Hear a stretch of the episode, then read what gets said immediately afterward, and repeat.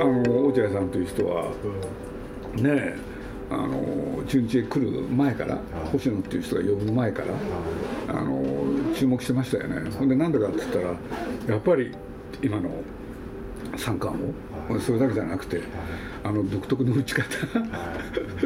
でそれを見るのがね好きでね。僕まああの本来中日が好きで中日見るんですけれどね。俺で、まあ、やっぱり注目をあのしたのはやっぱり星野っていう人がね大トレードでドラゴンズにねだからそのファンだったそしてあのすごい星あのね落合さんがドラゴンズへ来るっていうのはまあねえ牛島がいなくなるとかね。そうですよね。4対1も取れるでしょうう。んまあいろいろあったんですけれどでもやっぱりそういうのを乗り越えてやっぱり好きだったんですよね。そうです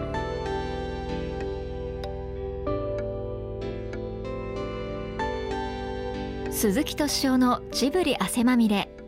今週は「週刊文春」で連載され書籍化された「嫌われた監督落合博満は中日をどう変えたのか」の著者の鈴木忠平さんとの対談の模様をお送りします。この本は中日ドラゴンズで監督を8年間務めペナントレースで全て A クラスに入り日本シリーズには5度進出。2007年には日本一にも輝いた落合博満監督はなぜフロントや野球ファンマスコミから厳しい目線を浴び続けたのか。秘密主義的な取材ルールを設けマスコミには目して語らず。そして日本シリーズで完全試合達成目前の投手を変える非常な采配。そこに込められた辛抱遠慮に影響を受け真のプロフェッショナルへと変貌を遂げていった12人の男たちの証言から異端の名称の実像に迫ります。まずはこんなお話から。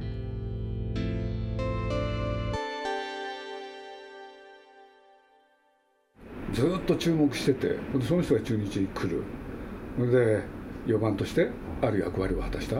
で優勝の時にも本当に大きな役割、これでまあいろいろあってジャイアンツ行っちゃうとかそしてまた帰ってくる。その人生も丸ごとそれもまあ僕はあの中日新聞っていうのは当たり前あ中日スポーツ、あれ多分できてから創刊されてから60何年かな。多分生まれた頃からずっと読んでるんですよねその中に必ずそういう情報があったから、うん、見てましたよね。そのぐらいね野球好きだったんですよ要するに。でその中でも落合さんに注目した。だから僕もう一個だけ言っちゃうとねあの中日は好きだったからファンでしょ。だから就職の時にちょっと悩んだんですよね。というのは中日スポーツっていう選択もあるでしょ。ああなるほど。だけど僕辞めたんですよ。好きなものをね仕事にしちゃいけないって。で僕は何やったかって言うとねスポニチ受けるんですよ。えー、あじゃあ新聞記者あの野球ですよでも。あ野球のそうそうそう。あそうですそう。最終面接まで行ったんですけどね。結局ダメで。これでまあスポーツ記者は諦めて。それでまあ週刊誌の記者になるんですけれど。でも当時からとにかく野球をなんか違う視点から見てみたいっていうのがなんかあったんですよねそれと野球関係のいろんな書籍を読むっていうのも好きだったし、うん、野球に対して興味の対象って何が面白かったですか？やっぱり試合の中身ですよね。中身ですか？いやまあ後にねそのオーナーとも親しくなってこれで落合野球について2人でね喋ったこともあって。そうあのあのね今のあのオーナーも本当落合さんの野球が好きで。だから彼の言い方だとね落合の野球っていうのはねガラス細工だっつってそれを積み上げていく面白さ。だから僕なんかもすごい共感してねあれ以降ね崩れるとダメですよね とかなんかねそんな話をしたし、ね、落合さんが辞めることになった時。あの、まあ、その時にもオーナーにばったり出くわしたんでその日に。だから僕あのオーナーにね聞いてみたんですよ。なんかなんか喋りかけなきゃいけないでしょ？だからこういう言い方してみたんですよ。あのいつ戻ってくるんですかって。そしたらね泣いちゃうんですよねあの人。白井さんもですか？え？白井さんもですか？泣いちゃってるんですよ。あの人本当本当に好きなんだなこの人だと思って。あなるほそうなんですよ。僕あれは忘れないですね。どそうですか。ああれねそのなんださっきのセントラルパークの,、あの待合室があってそこで僕喋ったんですね。あ2011年ですね。そうですね。ほんでそんなことをね白井さんがねまあでもピカッと光るんですよ。あの人も本当に正直な人だから。そうですか。あーそれは本当に悔しそうに、うん、そういうのも目撃しましたよね。まあ最終的にご自身が決断したということに、ね、あの時もなりましたけどね白井さんにとっては。そうなってますよね。あまあだけど落合さんに関しては率直にいろいろおっしゃってたですよね。世間でいろいろ言われてるけど全部嘘だからっつって。あれは本当に我々も当時退任の理由をこう、まあ、必死で探すわけですけど、あのお金のことっていうことがまあ一番先に表に出てくるんですけどあのどうやら落合さんは例えば契約書を出してこの金額でやってくれって言えばあのうんとしか言わないっていうことはやっうんぱりね球団も多分分かっててだからその嫌われたっていうのはあの一つ要素なんじゃないかなと自分なんかは。あれおっしゃってたですね。あの球団の他の方がおっしゃってたのはねあのスタッフの多さ。そう普通のね他の球団とね何が違うかって言ったら倍だと確かにあのそうですね。俺でねはいその倍で、ね、しかもその人たちを手厚くしようとするからこれはね球団運営としては本当に困ったんですよ。ってはい。人数多いです多い方が欲しいですよ、ただもちろんそれだとうん、かかりますよ。そうですよね、うん。だからまあ僕なんかの場合もねそのかかるのをどうやってやるか、はい。うん、だから僕なんかもまあね雑誌雑誌って言ったっていろんな雑誌があるわけでで僕がやってたのはアニメーション雑誌なんですけれどね。そうすると対抗誌っていうのがあって大体みんなねあの少ないと3人ぐらい多くても5人ぐらいでみんなやってたんですよ。はいでも僕の雑誌って60人ぐらいでやってたんですよ。それまあこれ今だからそうやって明るく言えるんですけれどなかなかそれをね実際にやってくってのは結構大変だったですから。だからその話はねだから僕も強烈に覚えてるんですよね、うん、その手厚くね、まあ、選手との関係があったんでしょうけれどスタッフの充実、うん、それは当たり前ですよね、そうですよね。まあうん、必要なものだったんでしょうね落合さんの野球をやるためには。だから落合さんそういうそういうことで言うとものすごい冷静でねまあ、その後あのある時突然、まあ、これ最近ですけどね俺が一人ある球団に行ったって優勝できねえんだよっつって。3人必要なんだっつって3人ですかそのうちの一人は監督ですけど。でもう一人がオーナーだっつって。で実を言うともう一人大事なんだって。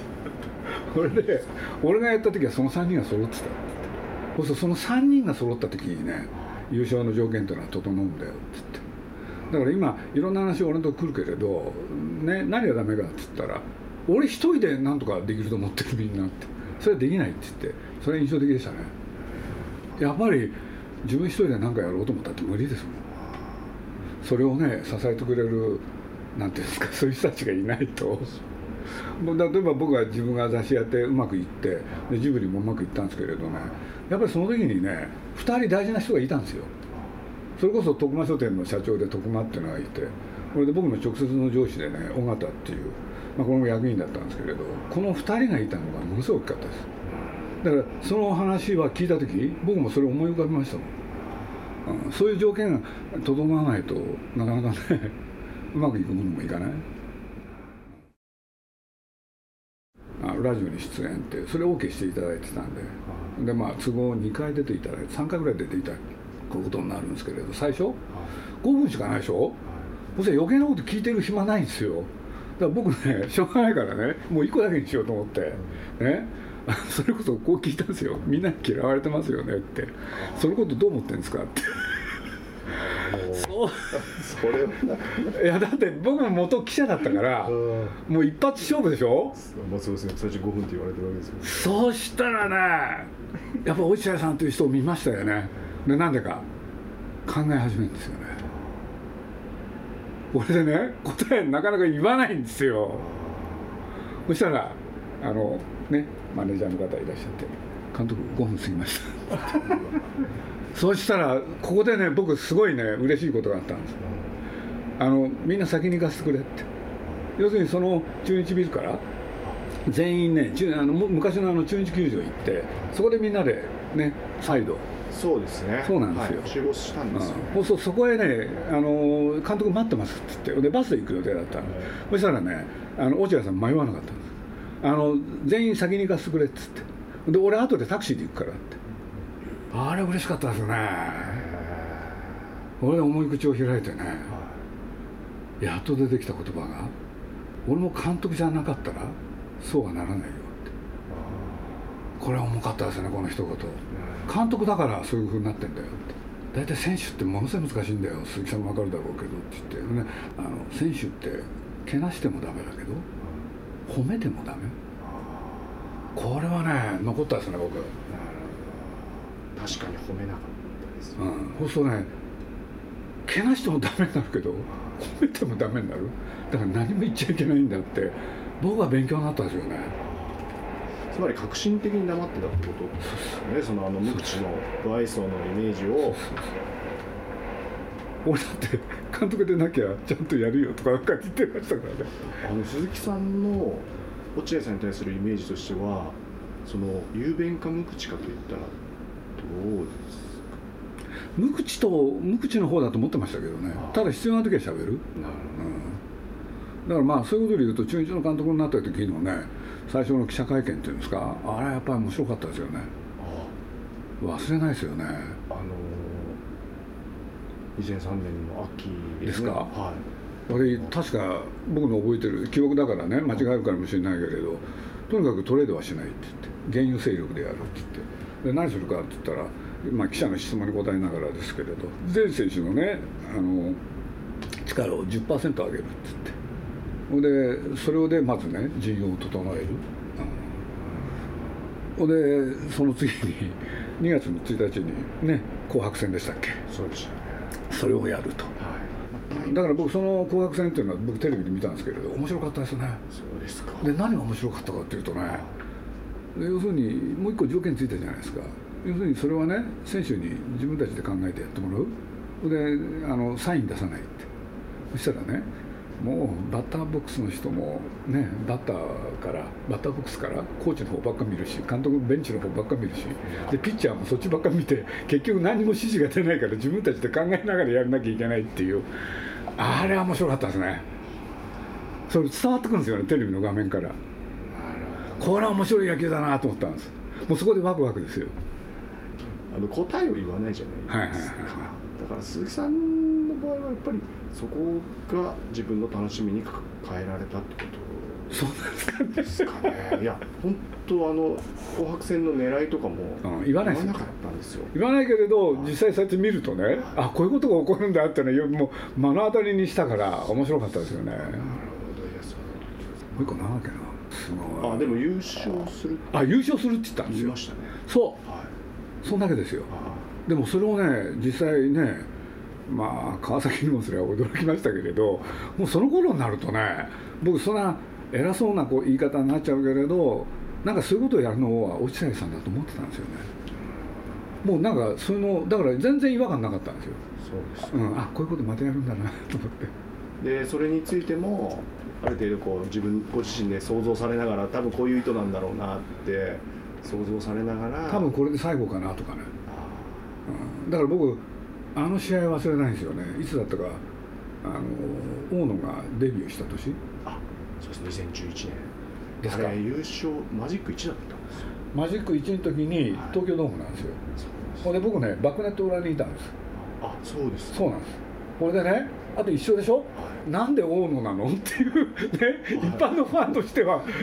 そんなに余裕ある状況じゃなかった。そうですよ。ね。ここで勝てなかったらどうするんだろうと思ったら案の定でしょ？打たれまくるわけでしょ？これでバックネット裏のしかも前の方にいたから表情が全部見えるんですよ。そう大野っていう人は真っ青でしょ？そういうおじいさん出てきてヘラヘラしてるわけですよ。お前何やってんだみたいな感じで。これでまあ僕あの時結局あれ5回まで投げてるんですよね。僕の記憶に間違いなければ。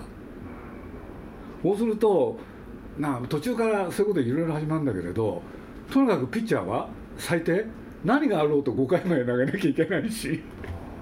でバッターは3回バッターボックスに立って三振しても4回目また立たなきゃいけないしって。ああいうのが面白かったですね。うん、ワクワクしたですよ。いや確かにあの本当我々はもう早く優勝決めないとこれまずいんじゃないかって思ってたんですよ。でだってあの後勝てないんですよ。なかなか決まらなかった、そう決まらなかったんですよ。あんなことやってるからだよって言いたくなったんですけれどね。よく覚えてます僕も。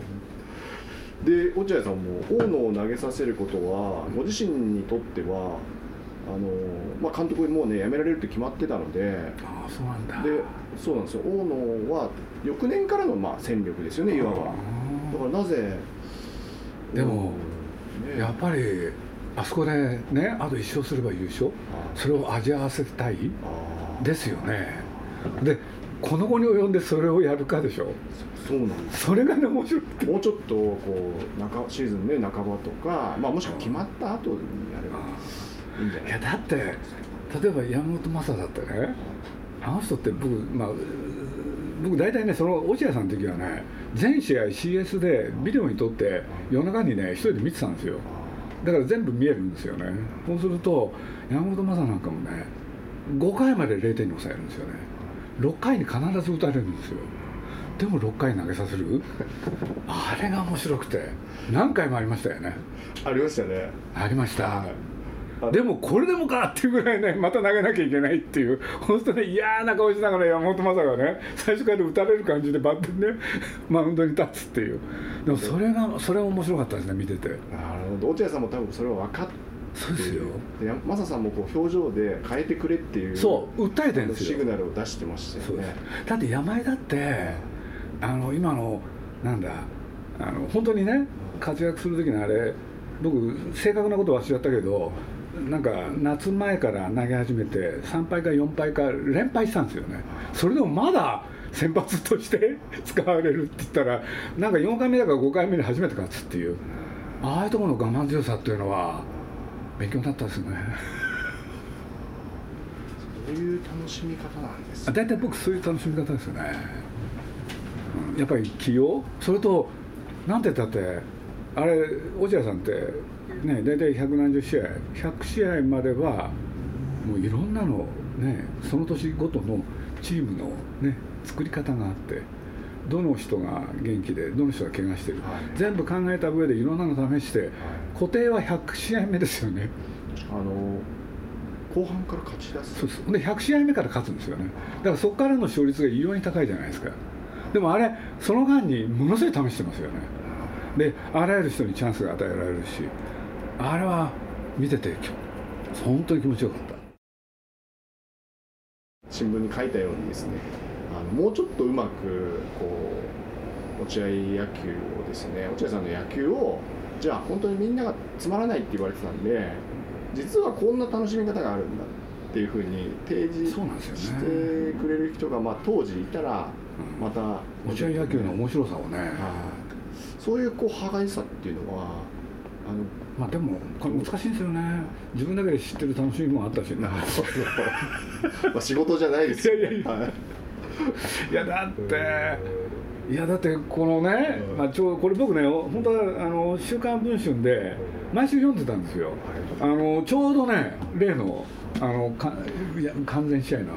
ああ2007年、うん、のところまで読んだんですよ。落合さんに僕もご本人で聞いたことがあったんですけれどう。ん、やっぱりこのね推論じゃなくてあれは本当面白かったですね。な何故ねあの岩瀬があそこでねあしたのかって。その秘密をねもう非常に具体的だから、うん、あの岡本でしたっけ？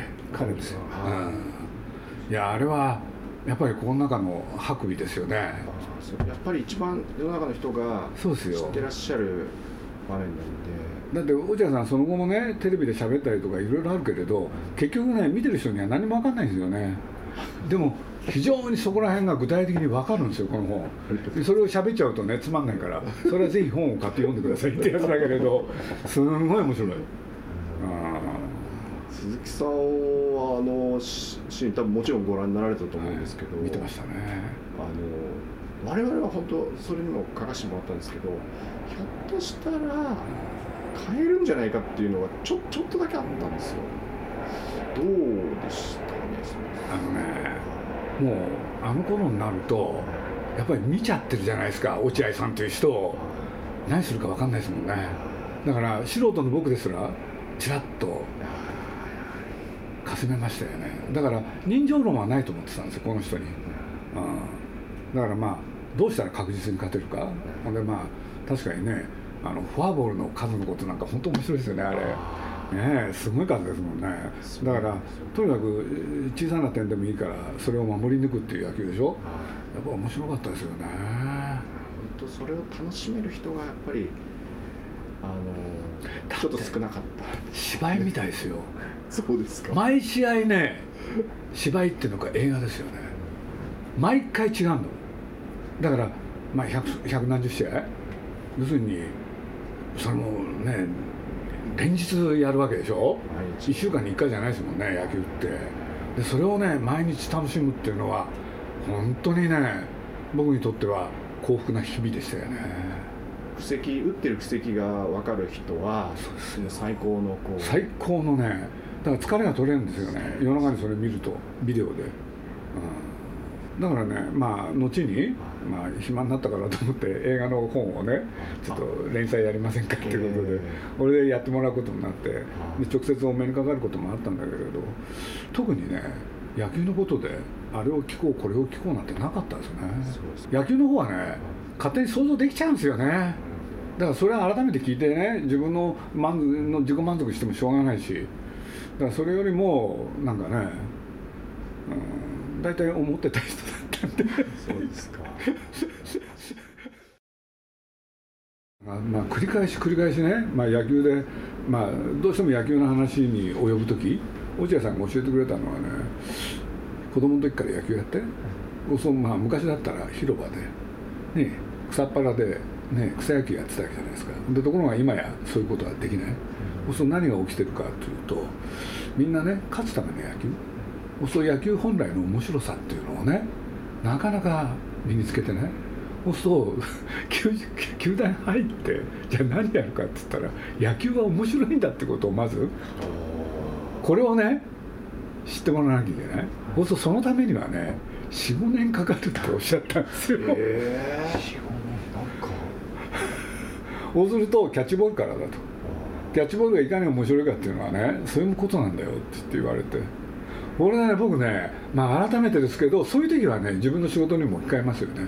やっぱり楽しくなきゃね仕事やれないですもん、うん、そうか。でもう一個おっしゃってたのがね、まあ、みんな選手寿命長くなったから昔と違って。そしたらね極論したらね10年間ねいろんなことやってたっていいんだよって。10年後に頑張ればって、うん、そういう考え方もあるよっつって。なるほどなと思ったんですねここら辺は。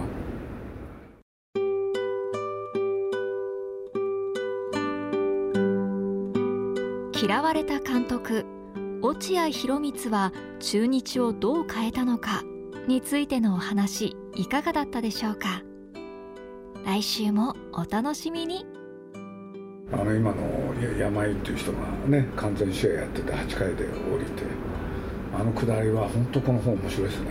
ありがとうございます。いやでそれの原因はこうだっていうのがねなるほどなと思ってますけどそうですね。だから落合さんもあの非常とか冷徹っていうねあの形容詞使われますけどあの時初めてやっぱ最初からそうじゃなかったんだなっていう、うん、そうですよねあの多分鈴木さんはそういうのを垣間見てたと思うんですけど僕なんかはあ監督はやっぱ最初からあの悩んだ末にそう決断したんだなっていうのがあそこで初めて分かって。経験ねでもそのくだりがそのいきさつが全部書いてあったからね非常に分かりやすいですもんあれだったらみんな納得しますよね。まあ実は情の人でもあるっていう。いやめちゃくちゃ情の人ですよそうですか。あんまりそういうイメージを嫌いますけどね 人一倍で情の人で、そんなこと言われたら嫌だから。でもまあねささやかながら感じまものすごい感じますよね。そうですか。たまにねそういう時あるから、鈴木敏夫のジブリ汗まみれ。この番組はウォルト・ディズニー・ジャパン。ローソン日清製粉グループ au ブルボンの提供でお送りしました。